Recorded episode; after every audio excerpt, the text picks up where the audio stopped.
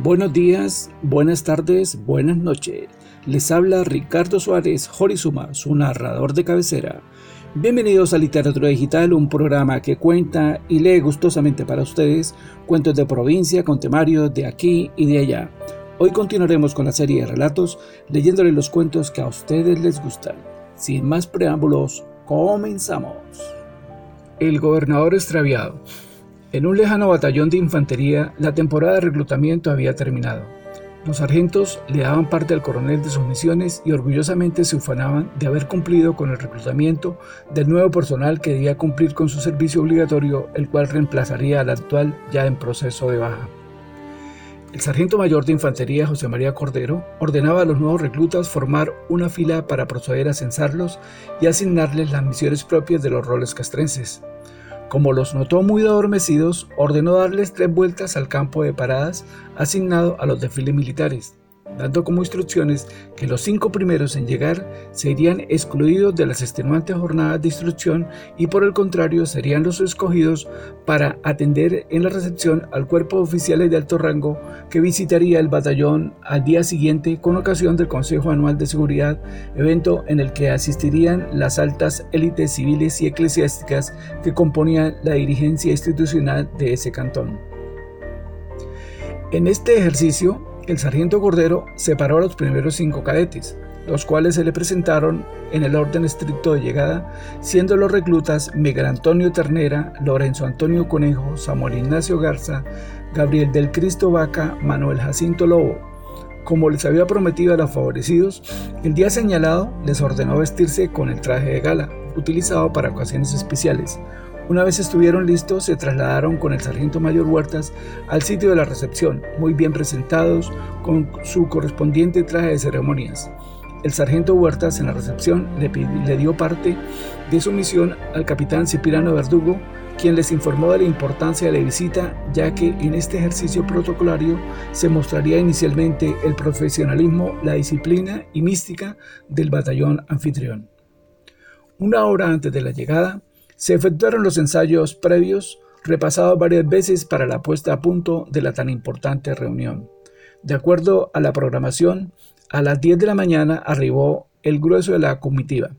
El sargento Cordero, junto con sus hombres, esperaba atento las instrucciones de su inmediato superior, el capitán Ricardo Javier Toro. El recibimiento fue impecable por parte de los encargados de la recepción. La marcha, el toque de cornetas, la uniformidad fue todo un espectáculo.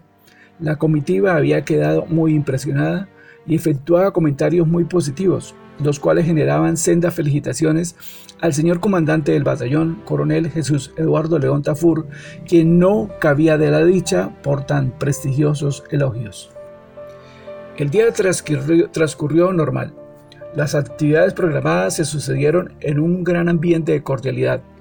Al finalizar la tarde, se dio una rueda de prensa donde se dieron a conocer los resultados de la reunión anual de seguridad.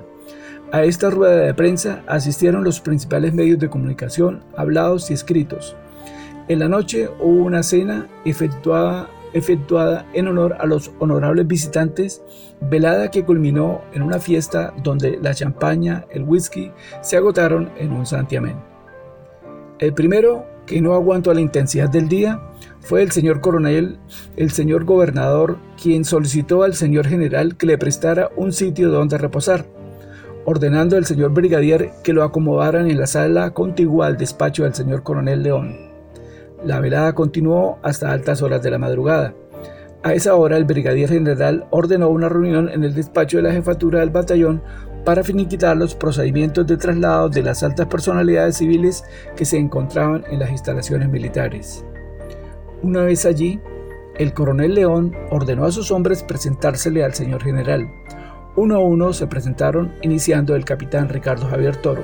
Acto seguido lo hizo el sargento Llamas y finalmente los soldados Miguel Antonio Delfín, Samuel Ignacio Garza, Gabriel del Cristo Vaca, Manuel Jacinto Cuervo, Lorenzo Lobo. El señor general tomó atenta nota de cada uno de los nombres del personal comprometido en las actividades protocolarias para hacerles llegar una nota de felicitación. como reconocimiento al profesionalismo y mística demostrado en los diferentes actos que habían sido programados y los cuales los invitados especiales no dejaban de reconocer. El general, una vez tomó nota, procedió a leerlos en voz alta para corroborar si lo que había escrito correspondía con lo consignado y cuando iba a empezar a leer la nota recordatoria, el señor gobernador que estaba descansando en la oficina contigua a la jefatura despertaba desorientado sin reconocer dónde se encontraba. El general, mientras tanto, leía los nombres de acuerdo al orden de rango del personal, pronunciándolo fuerte y dirigiendo sus miradas a cada uno de los presentes, quienes con un saludo militar les correspondían en señal de afirmación. Los apellidos de León, Toro, Llamas, Vaca, Delfín, Lobo sonaban fuertemente a esa hora de la madrugada el señor gobernador agudizó su sentido del oído y de inmediato pensó que se encontraba en la sede del zoológico municipal, el cual iba a ser inaugurado por él. Desubicado y tembloroso, miró a su alrededor, buscando su maletín auxiliar.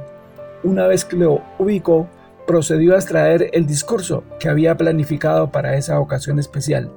Se puso de pie, trastabilló, y todavía inmerso en los brazos del dios Baco, se dirigió donde había escuchado las voces. Pasó por frente de la oficialidad, saludó de mano a los allí presentes y procedió a leer el discurso que llevaba en mano bajo la mirada estupefacta de los allí presentes. Señoras y señores, integrantes de la Junta Directiva del Zoológico Municipal, autoridades ambientalistas, directivos universitarios, académicos, estudiantes, invitados especiales. Es para mí un momento de gran satisfacción y orgullo participar. Iba a continuar leyendo cuando fue interrumpido muy respetuosamente por el señor general, quien lo condujo a la oficina aledaña haciéndole saber de su lapsus equívocos, enterándolo del lugar donde se encontraba y haciéndole saber de su actitud equivocada que minutos antes había tenido. El gobernador, muy apenado, se disculpó con la oficialidad pero el incidente bochornoso del señor gobernador no pasó inadvertido por parte de los medios de comunicación que cubrían el evento, los cuales se dieron cuenta de inmediato, ya que todas las personas asistentes a la velada iban de salida y se enteraron de los pormenores de lo sucedido, equivocación que fue divulgada al otro día por la prensa escrita, apareciendo en primera página del, periódico local el titular. Gobernador clausura batallón y en su lugar inaugura zoológico.